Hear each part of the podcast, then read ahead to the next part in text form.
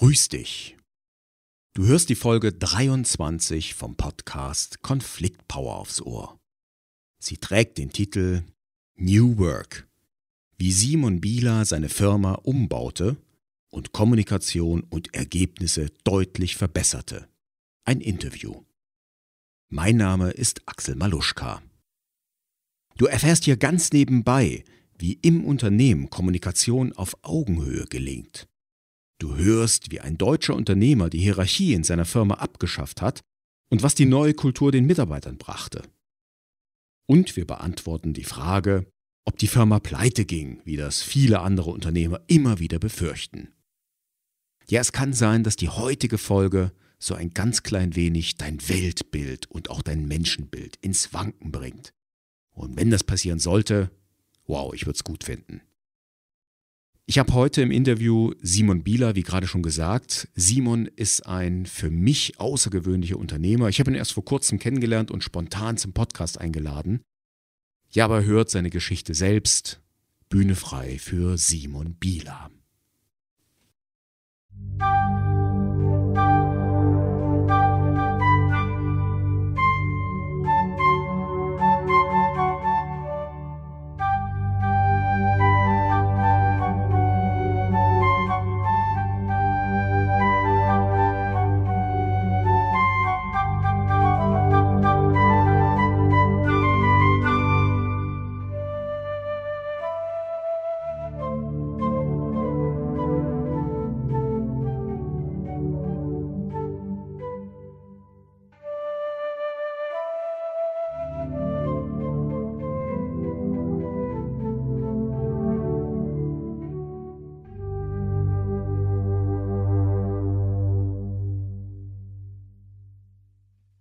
Ja, ein herzliches Hallo an Simon Bieler. Hallo Simon. Hallo Axel, danke, dass ich hier sein ja. darf. Ja, sehr, sehr gerne. Simon, äh, stell dich doch bitte mal den Hörerinnen und Hörern kurz vor. Ja, hallo, mein Name ist Simon Bieler. Ich bin Inhaber von eigentlich einer Digitalagentur, der Digitalagentur Kernpunkt, ähm, die ich mit New Work Methoden komplett umgebaut habe und mich damit als Geschäftsführer dieser Agentur abgeschafft habe. Ja, und jetzt ähm, mich verschiedenen anderen Projekten, anderen Unternehmen, die ich gegründet habe, widmen kann. Okay. Ja, das äh, genau den Teil, den du beschrieben hast mit dem New Work, den finde ich persönlich sehr, sehr spannend. Ähm, da interessiert mich natürlich, wie bist du denn darauf gekommen? Also, warum hast du dich als Chef selber abgeschafft? Ja, das war ein etwas längerer Prozess. Ähm, das war nicht der eine Tag oder das eine Erlebnis, ähm, was dazu geführt hat. Ich muss ein bisschen ausholen, denn ich habe mein erstes Unternehmen mit 18 Jahren bereits gegründet, ähm, neben der Schule. Okay, ja. Das war diese Digitalagentur, die dann Stück für Stück gewachsen ist, mittlerweile auf etwa 100 Mitarbeiter angewachsen ist und mache das dementsprechend. Ich bin jetzt 38 schon seit 20 äh, Jahren. Und der einen Seite gab es in mir einen Wunsch, wieder mehr strategisch, mehr unternehmerisch arbeiten zu können, weil ich natürlich in diesem Unternehmen mit 100 Mitarbeitern im Arbeitsalltag sehr stark eingebunden war. Personalentscheidungen habe ich mitgetroffen. Ähm, ich musste Eskalation natürlich durchführen. Ich war Vertriebler gleichzeitig in diesem Unternehmen in Teilen. Und da habe ich einfach für mich selbst gemerkt, dass mir das nicht mehr im Alltag das gibt, was ich von meiner Arbeitsstelle mir erwünscht und erhofft habe. Das okay. war der eine Grund. Und dann ähm, habe ich mich natürlich umgeschaut und mich auch immer mal wieder beschäftigt mit den Ideen dieser New Work-Bewegung. Also wie schafft man es, ähm, Mitarbeiter mehr Partizipation zu geben? Wie schafft man sie mehr in Entscheidungsprozesse einzubinden? Und wie schafft man es vielleicht damit auch Hierarchien in einem Unternehmen zu hinterfragen? Okay. Das hielt ich aber ähm, so, wenn ich von heute an mal fünf Jahre zurückblicke, wo ich vielleicht den ersten Kontakt mit so etwas hatte. Wir haben damals ein Unternehmen besucht, auch sogar, wo wir uns das mal live angeguckt haben, weil mich das wirklich interessiert hat. Und ich kam aber von diesem Besuch und auch von meinen anderen Beschäftigungen mit diesem Thema immer zurück mit dem Gefühl, so ja, das, das ist eine tolle Idee, aber im Grunde genommen ist das eine Utopie, die vielleicht mit einer anderen Belegschaft funktionieren würde, vielleicht in einem anderen Umfeld, aber nicht in meinem eigenen Unternehmen. also so, eigentlich so die typische Ausrede, ja, das ist schon eine super Sache, aber bei uns geht das nicht. Genau, nicht mit meinen Leuten höre ich ja, auch ganz oft, wenn ich jetzt mich da vernetze, höre ich ganz oft, das geht nicht mit meinen Leuten. Genau, genau. Und diesem, dieser Ausrede liegen mehrere Fehlannahmen ähm, zugrunde, wie ich dann später festgestellt habe, zumindest war das für mich so. Ähm, der entscheidende Moment war dann, dass äh, ich in einem Bewerbungsgespräch saß mit einem ähm, IT-Projektleiter, so haben wir den damals ausgeschrieben, den wir gesucht mhm. haben, den wir auch unbedingt haben wollten. Wir waren ganz begeistert von dem und haben dann versucht, in blumigen Worten ihm zu erläutern, wie schön es ist, in unserem Unternehmen zu arbeiten, wie man das so macht, wenn man einen Bewerber hat. Mhm. Und was aber da zurückkam, war leider nur ja, so ein ja, ich habe keinen Bock bei euch zu arbeiten, weil äh, mir ist halt hier alles zu oldschool und habt ihr noch nie was von New Work Methoden und Mitbestimmung und wertschätzender Kommunikation gehört. Und ich glaube, ihr seid nicht das richtige Unternehmen für mich.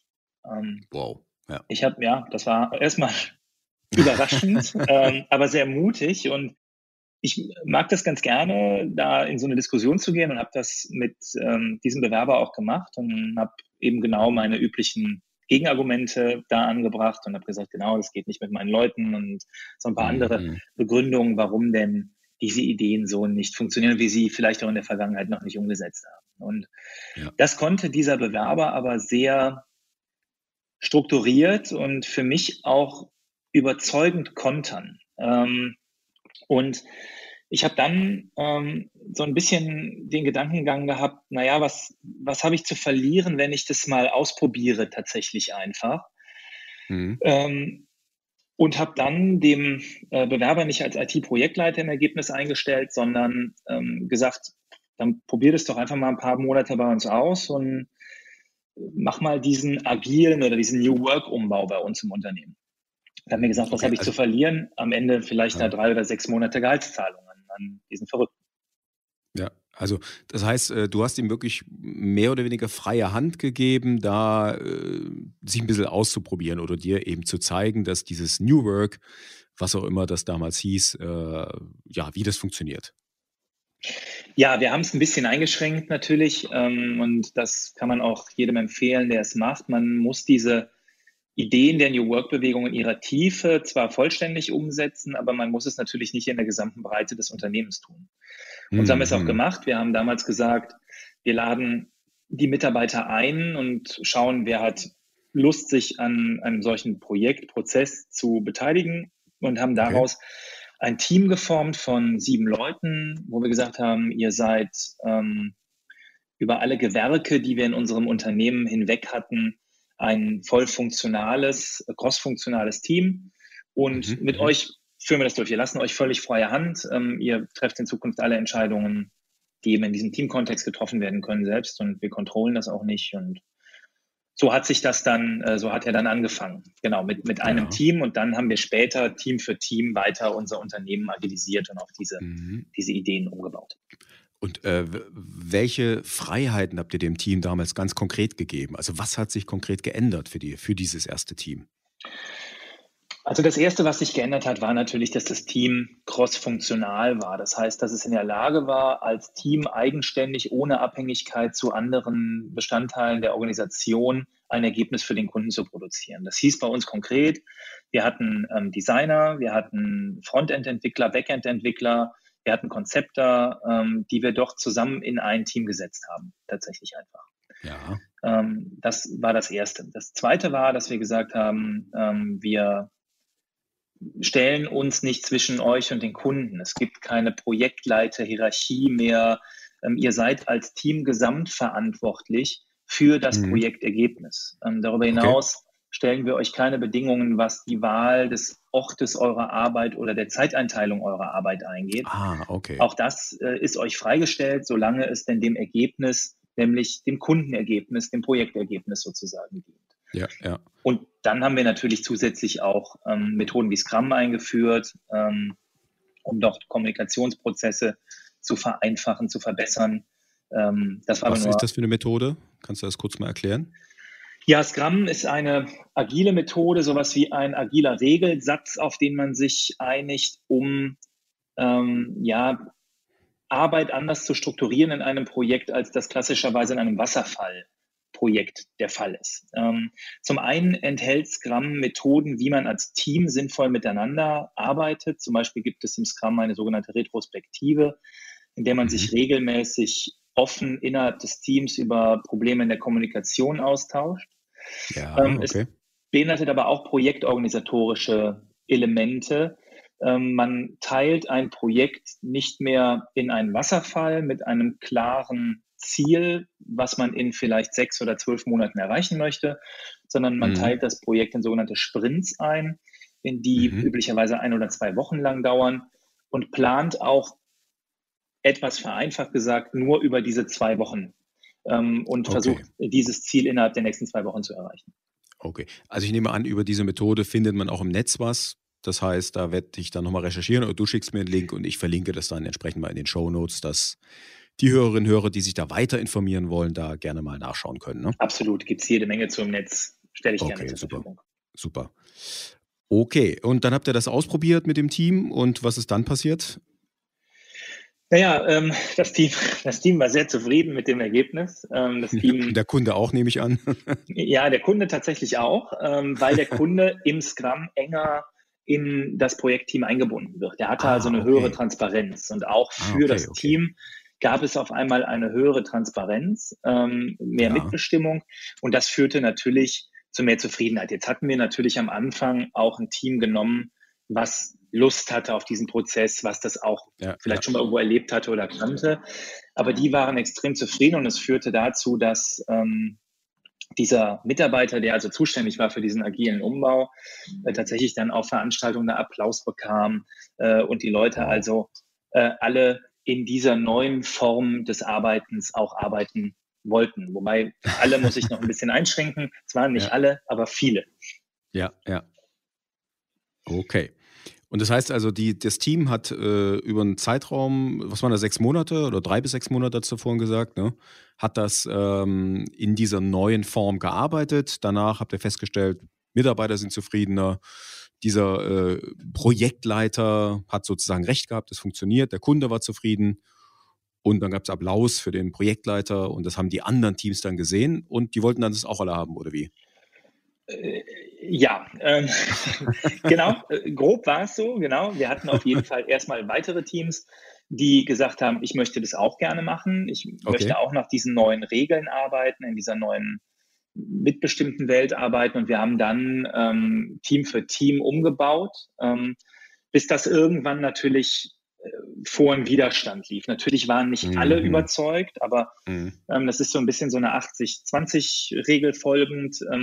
Haben ja, wir so ja. die ersten, vielleicht auch nur 70 Prozent, sehr erfolgreich mit dieser Methode zunächst einmal transformiert mhm. und uns dann natürlich im, im selben Atemzug ähm, auch Gedanken darüber gemacht, wie kriegen wir den Rest der Organisation, der vielleicht nicht in solchen agilen, auf den Kunden zugerichteten Teams arbeitet, auch transformiert.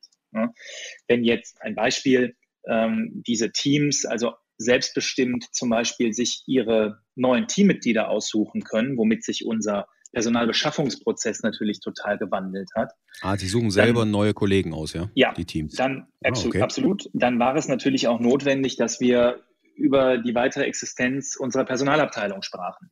Wenn diese Teams sich selber ihre Arbeitsmittel suchen und selber sich Tools beschaffen, ähm, und ihre Rechner äh, quasi selber administrieren, vereinfacht gesagt, dann muss man natürlich über die Aufgabe der IT-Abteilung sprechen. Mm, okay, und verstehe. so haben wir natürlich damit uns eine Menge Baustellen aufgerissen, die es dann zu bearbeiten bleibt. Hm, okay, wie habt ihr das gelöst, das Problem? Oder äh, ja, was habt ihr da gemacht? Also ich meine, ich kann mir vorstellen, wenn du hingehst und sagst, wir schaffen die Personalabteilung ab, wir brauchen euch nicht mehr, wir schaffen die äh, IT-Administratoren ab, äh, das gibt natürlich Widerstand, wie du schon gesagt hast. Ne? Okay, ähm, genau. Wir haben nicht nur unsere äh, Personalabteilung hinterfragt und auch unsere IT-Abteilung reformiert, sondern insbesondere natürlich das gesamte Mittelmanagement, insbesondere unsere Projektleiter ja, natürlich okay. geschafft, weil die okay, so ja, ja. In ihrem bisherigen Verständnis natürlich nicht mehr benötigt wurden ähm, in, in dieser mhm. neuen Struktur. Das ähm, haben manche Mitarbeiter sehr, sehr gut mitgemacht, denn die Menschen werden ja nicht überflüssig, sondern nur ihre Rolle verändert sich. Man braucht ja trotzdem ah, okay. Menschen, die, wir nennen das in diesem agilen Umfeld, die sogenannte Servant Leadership, also eine dienende Führung als mhm. quasi Servicegesellschaft äh, für Führung weiterhin zur Verfügung stehen. Ähm, ah, okay. Und manche Mitarbeiter haben diese Transformation äh, wirklich dankend auch angenommen, weil sie natürlich an der mhm. Stelle auch entlastet wurden. Wir haben aber natürlich auch andere Mitarbeiter gehabt, die uns tatsächlich verlassen haben, auch in diesem Zuge. Wir hatten ah, okay. ungefähr zehn ja, ja. Kündigungen, würde ich sagen, in diesem Zusammenhang von Leuten, die gesagt haben, das ist nicht mehr meine Form des Arbeitens, ähm, ich kann das nicht. Wir hatten ganz konkret einen Projektleiter, der ähm, zu dieser neuen Struktur gesagt hat, ja, dann kann ich die Leute ja gar nicht mehr zwingen, mir zu vertrauen. ja. Okay, da steckt eigentlich schon alles drin in dem Satz. Genau, dann, dem haben wir dann gesagt, gut, dann passt du eben auch nicht mehr in diese Organisation hinein und ja, dann, ja. dann musst du gehen. Und ähm, ja, was die Personalabteilung angeht, zum Beispiel, die versteht sich viel mehr als Servicegesellschaft, äh, zuständig für die Kultur äh, im Unternehmen und das, die haben das dankend angenommen. Wow. Okay, okay. Und ähm, wie weit seid ihr da gegangen in der Umgestaltung? Also sagst, die Teams suchen sich ihre eigenen Mitarbeiter aus, also die eigenen Kollegen. Die Arbeitszeit ist frei einteilbar. Äh, klar, am Kunden sind sie eher dran. Es gibt keine Chefs mehr. Habt ihr noch mehr, ich sag mal, Freiheiten eingeführt? Also, man definiert, ähm, also es gibt bei New Work ja kein Eins oder Null. Es gibt ja nicht irgendwie, jetzt sind wir New Work oder jetzt sind wir es nicht, sondern ja, ja. wir sind auch da in einer ständigen Bewegung, in einem ständigen äh, Entwicklungsprozess, kann man sagen, wo wir uns versuchen, unseren Weg zu finden ähm, in, diesem, in dieser Mitbestimmung. Und grundsätzlich kann man definieren, wie stark man in dieser New Work Bewegung schon gekommen ist, anhand mhm. der sogenannten, das ist eine vereinfachte Form, Partizipationsreichweite der Mitarbeiter. Ja, das heißt, ja. inwiefern können Mitarbeiter mitbestimmen? Inwiefern können sie ihren Arbeitsort, ihre Arbeitszeit frei wählen? Aber bis hin zu, inwiefern können sie vielleicht sogar bei strategischen Entscheidungen des Unternehmens mitwirken? Mhm. Inwiefern können sie ja. Gehalt selbst definieren? Ähm, so, wir sind gerade da dran, hier weitere Schritte zu gehen. Wir haben zum Beispiel vor ein paar Monaten ähm, haben wir unsere strategische Entwicklung, unser Business Development in unserem Unternehmen ähm, auch in ein solches agiles Team gepackt. Ähm, mhm, das setzt mhm. sich aber zusammen aus den Menschen, die also Interesse haben, daran teilzunehmen. Und wir führen und lenken die Strategie des Unternehmens jetzt tatsächlich auch gemeinsam mit den Mitarbeitern, die sich dafür interessieren. Ähm, mhm, okay. Wir, wir planen gerade, ähm, dass wir das Thema Gehälter ist ein sehr sensibles Thema natürlich, ähm, aber auch da planen wir gerade mehr offen zu legen, ähm, mehr Transparenz ins Unternehmen hineinzubringen. Da sind wir aber gerade aktuell noch im Prozess, äh, das zu tun. Okay, also das heißt, ihr seid auch insgesamt noch in der Entwicklung, was New Work und eben die Partizipation, den, den Grad der Partizipation anbetrifft. Da entwickelt ihr euch immer noch weiter. Ja, und das werden wir voraussichtlich auch noch die nächsten 30 Jahre tun, ja. okay. Und äh, ich meine, du hast dich damit ja praktisch selbst abgeschafft, ne? Ähm, wie ging es dir dabei, als du das dann geschafft hattest? Also vielleicht noch mal ganz kurz einen Satz zu, ich habe mich selber abgeschafft. Natürlich braucht auch ein nach New Work-Prinzipien geführtes Unternehmen leider auch einen Geschäftsführer. Ähm, das ist auch aus juristischen Gründen braucht man jemanden, der da am Ende irgendwas unterschreibt und der im, im äh, da entsprechend eingetragen ist, natürlich auch als Geschäftsführer. Ja, ja. Ähm, dennoch bot es mir die Möglichkeit, da sich die Führungs-, das Führungsverständnis natürlich jetzt verändert hatte und auch die Führungsaufgaben andere waren, ähm, andere Menschen mit diesen Führungsaufgaben zu betrauen. Das habe ich gemacht. Okay. Ich habe ähm, okay. zwei Mitarbeiter damit betraut, die seit äh, 10 bis 15 Jahren mit mir gemeinsam diesen Weg auch gegangen sind und auch diesen agilen Umbau mitgemacht haben. Und mhm. denen haben wir mhm. diese Geschäftsführung in Stufen und mittlerweile vollständig übertragen. Ähm, mhm. Und das hat ja zweierlei in mir ausgelöst. Ähm, ich wollte das natürlich, ähm, weil ich gerne raus wollte aus diesem Alltagstrott, aus diesen Verpflichtungen, die ich hatte, Ähm, und das hat so ein bisschen so eine Achterbahnfahrt der Gefühle ausgelöst, weil natürlich erste Instanz ist man erstmal froh und sagt, wow, toll, jetzt bin ich es los so und jetzt kann ich endlich was machen, was ich will. Mhm. Und dann fühlt man sich aber natürlich auch erstmal sehr verloren, weil man ja jetzt auch was Neues finden muss. Ne? Man ah, hat okay, sich natürlich ja, ja. über diese Themen, über seine Rolle auch identifiziert. Ähm, ja, und das war jetzt weg. Ja? Und äh, jetzt war der Kalender nicht ganz auf einmal, aber natürlich war er dann am Ende leer. Und da ist schon mhm. die Frage so, was ist mein Selbstverständnis? Ne? Ähm, was, ja. was, was kann ich beitragen zu der Organisation? Was, was möchte ich mit meiner Zeit machen? Und das war ein kleiner Prozess der Selbstfindung, den ich ja. da durchlaufen habe. Ähm, aber im Ergebnis muss ich sagen, geht es mir damit ähm, fantastisch, weil äh, maßgeblich, weil ich Verantwortung geteilt habe, weil ich nicht mehr an der Spitze derjenige bin, der alleine verantwortlich ähm, für jede Entscheidung, für jedes Gelingen und Misslingen des Unternehmens ist, sondern weil ich das als Team tue. Ich scheitere als Team, aber ich habe auch Erfolg als Team. Und das ist ein ganz entlastendes Gefühl, kann man eigentlich sagen. Okay. War das also nicht nur von der, von der persönlichen äh, Entlastung her angenehm, sage ich mal, oder eben entlastend, sondern ist es dann auch tatsächlich gemeinsam zu entscheiden, gemeinsam Erfolg und Misserfolg zu teilen? Hat das noch einen anderen Aspekt, also nicht nur auf der persönlichen Ebene, sondern geht das noch tiefer oder?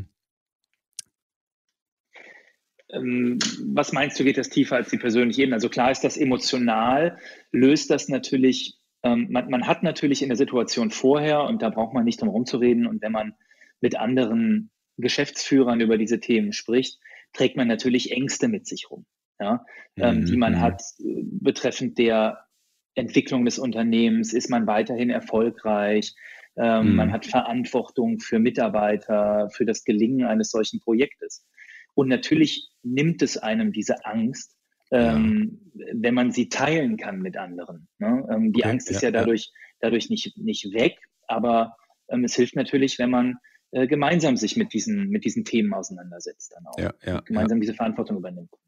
Ja, genau. Das, also das meinte ich grundprinzipiell. Und ist es dann, meinst du, äh, dass ihr im Team dann auch, ich sag mal, bessere oder qualitativ bessere Entscheidungen fällt, als das vielleicht dir alleine möglich war? Hast du da eine Erfahrung gemacht? Oder sagst du, naja, du fühlst dich einfach nur entlasteter und besser? Oder sind auch die Entscheidungen besser? Was sagst Nein, du? Die, äh, selbstverständlich sind die Entscheidungen besser, äh, als okay. ich sie alleine treffen kann, ähm, weil, sie viel, weil sie viel näher am Kunden stattfinden, viel näher an den Bedürfnissen ah, okay. der Mitarbeiter. Ja, ja. Die Entscheidungen sind etwas komplexer dadurch. Man braucht ein bisschen Geduld, ähm, weil man mhm. vieles natürlich diskutiert auch ähm, ja, In, in der Belegschaft dadurch mehr. Aber am Ende, ähm, also man muss sich das auch nicht so vorstellen wie ein Debattierclub da den ganzen Tag ähm, sondern auch da gibt es Methoden äh, mit beratender Entscheidung und so weiter, womit man das beschleunigen kann. Ja, Aber am ja. Ende ist natürlich die Entscheidung äh, deutlich besser. Man braucht sich doch nicht mehr vorzumachen, dass man in einem Komplexitätsgrad, in dem sich unsere Welt ähm, und unsere Wirtschaftswelt auch bewegt, als Führungsperson überhaupt noch alles überblicken kann. Und mhm. dementsprechend macht es natürlich Sinn, ähm, diese Entscheidungen gemeinschaftlich zu treffen. Und dass die Entscheidungen besser sind, sieht man bei uns auch knallhart, muss man auch sagen. Ähm, und auch da, ich finde das legitim, auch das zu sagen, ähm, macht sich auch ganz klar in den wirtschaftlichen Ergebnissen des Unternehmens bemerkbar, denn die sind einfach besser geworden, auch äh, okay. seit diesem New Work-Umbau. Super. Okay, ähm, also da höre ich jetzt schon eine Sache raus, die andere Chefs und Unternehmer von dir lernen können. Ja, wenn also Entscheidungen und äh, ja gemeinsam gefällt werden, wenn mehr Partizipation stattfindet durch die Mitarbeiter, dann geht es letztlich dem Unternehmen besser. Ähm, ja, was können denn ja, was können denn sonst andere Chefs und Unternehmer noch von dir lernen aus deiner Geschichte? Also ich glaube, was Sie lernen können oder was ich Ihnen gerne zeigen möchte, ist, ich möchte Ihnen ein bisschen die Angst nehmen, ähm, sich mit diesen New Work-Themen auseinanderzusetzen. Ich möchte Sie einladen, mal einen ersten Schritt zu gehen ähm, auf eine Reise hin vielleicht in eine solche New Work-Welt, ähm, die aber auch in kleinen Schritten erfolgen kann. Sie können von mhm. mir lernen, dass man diese New Work-Themen auch vielleicht nicht ganz frei, aber nicht so ideologisch sehen muss, ähm, wie das viele tun. Man muss nicht vom ersten Moment an äh, der absolute New Work-Jünger sein, von dieser Bewegung zu 100 Prozent überzeugt sein, um mal erste Schritte in, auf, auf diesem Weg zu gehen und Dinge im eigenen Unternehmen zu hinterfragen und zu verbessern. Mhm. Okay. Ja. Ähm, würdest du sagen, dass du persönlich über bestimmte Charaktereigenschaften verfügst, die dich, ja, sagen wir mal, neugierig haben werden lassen auf den Prozess? Also, dass du dich überhaupt darauf eingelassen hast, auf den damaligen, ja, beinahe Projektleiter, sag ich mal. Gibt es da etwas? Also. Also, das ist eine schwierige Frage. Ähm, ich glaube, dass alle Menschen grundsätzlich diese Charaktereigenschaften in sich tragen. Ähm, okay.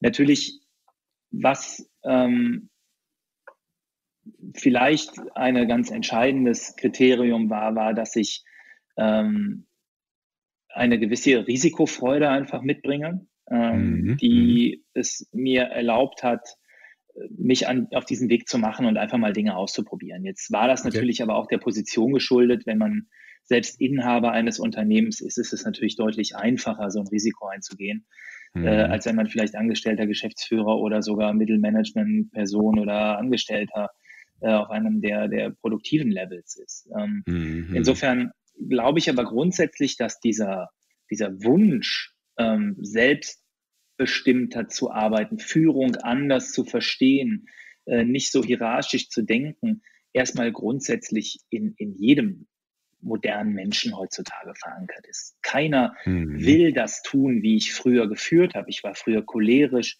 die Leute angeschrien, ähm, ja, weil man das natürlich auch aus Angst tut, ähm, weil man glaubt, das ist der, der Weg, wie man, wie man eben führen muss. Man muss die Leute mhm. eng kontrollieren, ähm, regt sich dann irgendwie im Hintergrund darüber auf, wie doof die Mitarbeiter sind.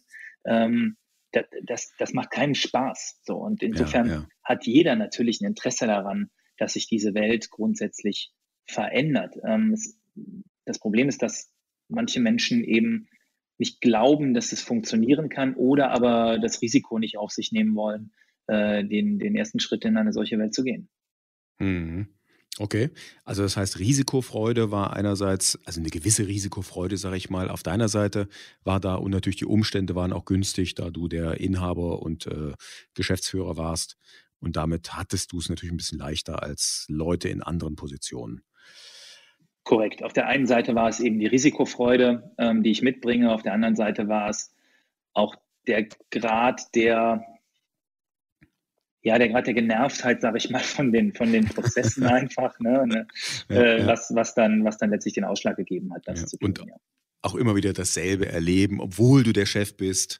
Genau. Hast du das Gefühl, in so einer Tretmühle gefangen zu sein? Ja, okay. Ja. Okay. Äh, du hast schon gesagt, also insgesamt hat es für deine Mitarbeiter auch ähm, ja, ein wirtschaftlich besseres Ergebnis gebracht, dann mehr Mitbestimmung oder bis hin zu einer sehr starken Mitbestimmung. Äh, hat sich denn für die Mitarbeiter noch etwas konkret geändert? Was hat sich konkret für die Mitarbeiter geändert? Ähm, also konkret sind das viele, viele. Ja. Hm? Frag nochmal. Was hat es was hat's Ihnen gebrocht, gebracht? Also was, äh, ja. Was also ich glaube, es hat Ihnen, ähm, es, es hat Ihnen am Ende mehr intrinsische Motivation gebracht, vor allem. Ah, okay. Ähm, und ja, ja. Die, die will letztlich jeder. Ja? Ähm, weil ja. sie das Gefühl haben und hatten, etwas mitgestalten zu können, eine Arbeitsumgebung zu formen, in der sie ihre persönlichen Ziele ähm, optimal erreichen können. Und das mhm. hat es mhm. glaube ich, vor allem gebracht. Mhm. Wobei ich glaube ja, aber das ist so mein persönlicher Glaube, dass es so eine richtige extrinsische Motivation gar nicht gibt. Oder anders gesagt, die intrinsische ist die Sogmotivation, ne? da will ich hin, weil ich es mhm. gut finde. Und die extrinsische ist immer so eine Art äh, weg von Motivation, weg vom Schmerz. Und äh, von daher ähm, glaube ich, die wahre Motivation ist eigentlich nur die intrinsische. Aber ja, das ist so nur, nur, am Rand. ja. Okay. Ähm, wie hat sich denn die Umstrukturierung, ähm, die ihr da vorgenommen habt, auf eure Kommunikation ausgewirkt? Also auf die Kommunikation innerhalb eurer Firma und auch auf die mit dem Kunden? Ähm, die ist vor allem und das frei von jeglichem Marketing-Sprech vertrauensvoller geworden. Ähm, okay. Dazu hat auch damals dieser, unser Agile Coach, so hieß dann dieser IT-Projektleiter, den wir eingestellt haben, den haben wir dann unter mhm. dem Titel Agile Coach eingestellt, ähm, auch gesorgt mit verschiedenen Maßnahmen, ähm, dass wir wertschätzender kommunizieren, ähm, hat in, in, Meetings eine andere Kultur zum Beispiel auch eingefordert, okay, ähm, okay. wie, man, wie man miteinander umgeht. Ähm, und so wurde innerhalb der Organisation natürlich die Zusammenarbeit viel mehr auch durch das Wegfallen der Hierarchien auf Augenhöhe, ähm, mhm. dadurch vertrauensvoller, aber auch daran, ja, arbeiten wir natürlich auch heute noch, dass das so bleibt und vielleicht auch sogar noch mehr äh, wird, als das vielleicht heute schon ist. Ähm, okay. Aber das ist das Hauptthema und auch bei den ähm, Kunden ist es so, weil der Kunde einen viel, viel transparenteren Einblick in das Unternehmen und in sein Projekt hat, ist und viel engeren Draht auch zu seinem Projektteam, ist da die Kommunikation deutlich vertrauensvoller einfach geworden. Ja, verstehe. Okay, und ähm, das heißt also jetzt nochmal, um bei deinen Mitarbeitern nochmal äh, zu bleiben, sie gehen vertrauensvoller miteinander um. Äh, das heißt, sie erzählen sich einfach auch mehr und äh, sie begegnen einander mehr auf Augenhöhe und fühlen ja. sich dadurch auch besser. Okay. Ab, absolut, genau so ist es. Ähm, das, das sieht man ganz konkret. Wir haben ähm, was und sie, sie agieren auch wertschätzender miteinander. Ne? Das fördern ja, wir ja. auch. Wir haben zum Beispiel äh, sogenannte Kudo-Karten. Ähm, es gibt auch aus diesem agilen Umfeld eine Methode, wo wir ähm, eine kleine Kiste haben, wo man ähm, auf so Karten ein Lob für andere Mitarbeiter, für seine Kollegen schreiben kann. Ähm, die wirft man da rein, dann werden die tatsächlich einmal im Monat auch in einem regelmäßigen Treffen dann laut vorgelesen und dem Mitarbeiter, der also adressiert worden ist, auch übergeben. Ähm, was mhm. ähnliches haben wir ja, an schön. Weihnachten gemacht. Da haben wir so kleine Weihnachtskugeln, die konnte man beschriften, haben wir an einen Weihnachtsbaum gehangen mit, mit Lob ähm, für, für Kollegen. Mhm. Das ist sowas, wo wir wertschätzender arbeiten und vertrauensvoller. Natürlich, die Leute trauen sich viel eher, ähm, ihre Meinung zu äußern, ja, ähm, ja. weil eben diese Hierarchie einfach wegfällt und weil es bestimmte Meetingregeln gibt, dass äh, diese Einwände von Personen, die vielleicht früher auf unteren Hierarchieleitern standen, eben auch ernst genommen werden. Okay. Sowohl innerhalb des Projektes als auch innerhalb der Strategie des Unternehmens. Mhm. Und wenn jetzt doch mal bei euch Meinungen aufeinanderprallen beispielsweise oder Ideen aufeinanderprallen, die nicht zu vereinbaren sind, wenn also einfach ein Konflikt da ist, wie hat sich da der Umgang miteinander verändert bei euch? Also wenn man natürlich von einer grundsätzlich vertrauensvolleren oder wertschätzenderen Kommunikation kommt, lässt sich ein Konflikt natürlich auch viel leichter lösen. Ähm, denn man löst ihn auf einer anderen Ebene miteinander. Ne? Es kommt seltener, wenn, also es, natürlich kommt es bei uns auch zu Konflikten, äh, aber es kommt hm. seltener zu einer Eskalation eines solchen genau, Konfliktes, genau. wenn man ja, auf ja. dieser Ebene miteinander kommuniziert. Man kann mehr auf der Sachebene natürlich bleiben und äh, diese Themen auf der Sachebene versuchen, miteinander zu vereinbaren. Ne? Wenn das ja. jetzt überhaupt nicht machbar ist, dann, also es findet sich im Team eigentlich immer eine Einigung, ähm, weil auch da zur Not, sage ich mal, ein demokratischer Prozess natürlich dann stattfindet. Wenn die Mehrheit ja. des Teams jetzt nach links will und einer will nach rechts, sehr gut, dann wird man sich diesem Team wohl voraussichtlich fügen müssen. Vielleicht kann es ja. nicht ganz so viel nach links gehen, aber ähm, ja, am Ende ist es dann eine, eine, eine Teamentscheidung, der man sich dann fügen muss. Und der, der sich dann, sagen wir mal, um bei dem Beispiel zu bleiben, der sich dann dem Team fügen muss, der ist aber jetzt auch nicht zutiefst beleidigt oder zieht dann in Krieg oder sowas, sondern er, er versteht, dass das eben eine Teamentscheidung war, wo er sich eben auch einfügen muss. Und äh, solange er gehört wird, ist es für ihn okay.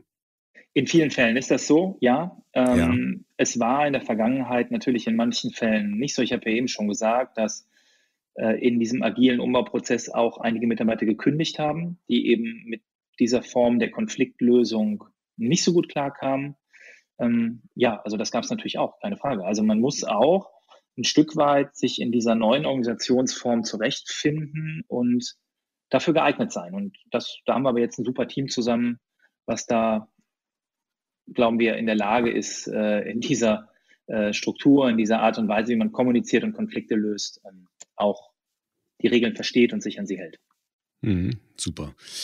Ähm, Wenn sich Unternehmer oder andere Chefs für diese Art der New Work, die ihr praktisch jetzt, ja, die ihr praktiziert, wenn sich jemand dafür interessiert, ähm, was ist deine wichtigste Empfehlung oder dein wichtigster Tipp an diese Unternehmerkollegen?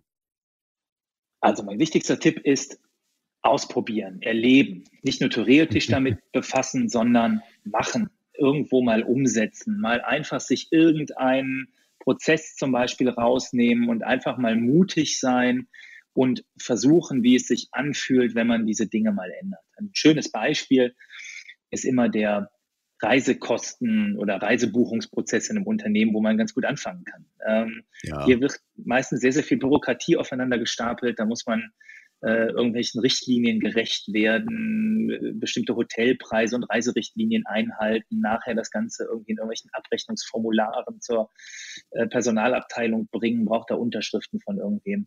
Ähm, das ist so ein ganz schönes Beispiel, wo man das mal ausprobieren kann, wo man einfach mal sagen kann, ich schaffe das mal alles ab. Ich okay. versuche mal, was passiert, wenn ich meinen Mitarbeitern einfach mal zu 100 Prozent vertraue und zwar auch ohne nachträgliche Kontrolle und einfach mal zu sagen, geht doch einfach vernünftig mit dem Geld der Unternehmung um mhm. und probiert mal, was passiert. Mhm. Ähm, und das sollte man machen. Einfach Dinge tatsächlich ausprobieren. Okay. Ein zweiter Tipp, ähm, wenn man sich mit dem Thema näher auseinandersetzen will und sich natürlich vorher ein bisschen informieren möchte, wo, wo geht man damit hin, gibt es eine ganze Menge natürlich gute Quellen und gute Literatur. Ein sehr, sehr schöner und für mich auch wichtiger Einstieg war das Buch von Frederic Laloux, äh, Reinventing Organizations, ähm, der mhm. dieses ganze Konstrukt und Konzept äh, sehr, sehr gut erläutert. Okay, das würde ich dann sagen, packen wir auch in die Show Notes rein, damit man es leicht findet. Okay, ja, Simon, ähm, du hast mir erzählt, äh, du hast jetzt deutlich mehr Zeit, hast zwar noch zwei Firmen gegründet, hast aber immer noch ein bisschen Zeit übrig. Was fängst du jetzt mit deiner Zeit an? Also auf Deutsch, was haben wir von dir in Zukunft zu erwarten?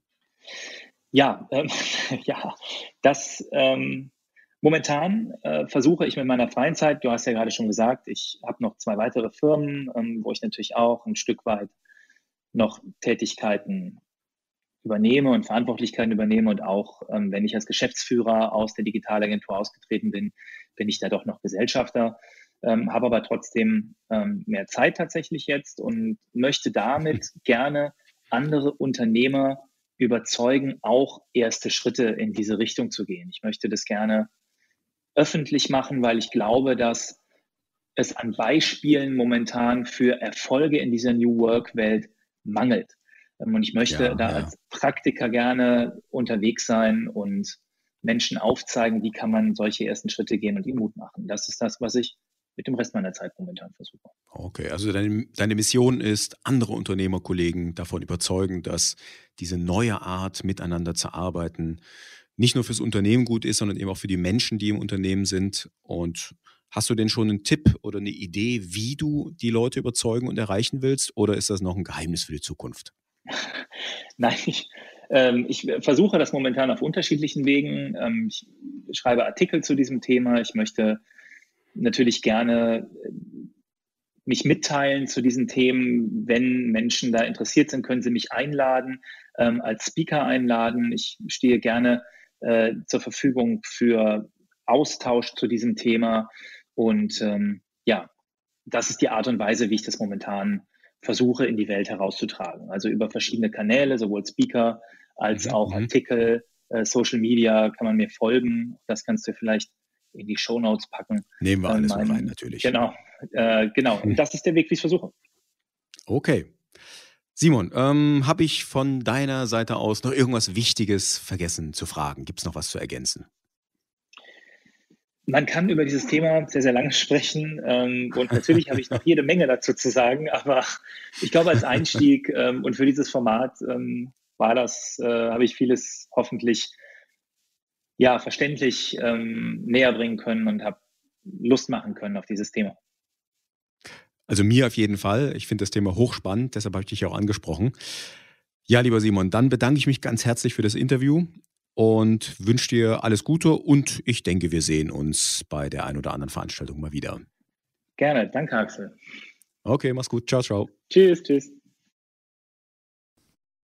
Ja, das war das Interview mit Simon ich finde, er ist ein echt cooler Typ und er ist für viele Unternehmer, naja, er ist es vielleicht nicht, aber er kann ein großes Vorbild sein. Also ich bin restlos begeistert.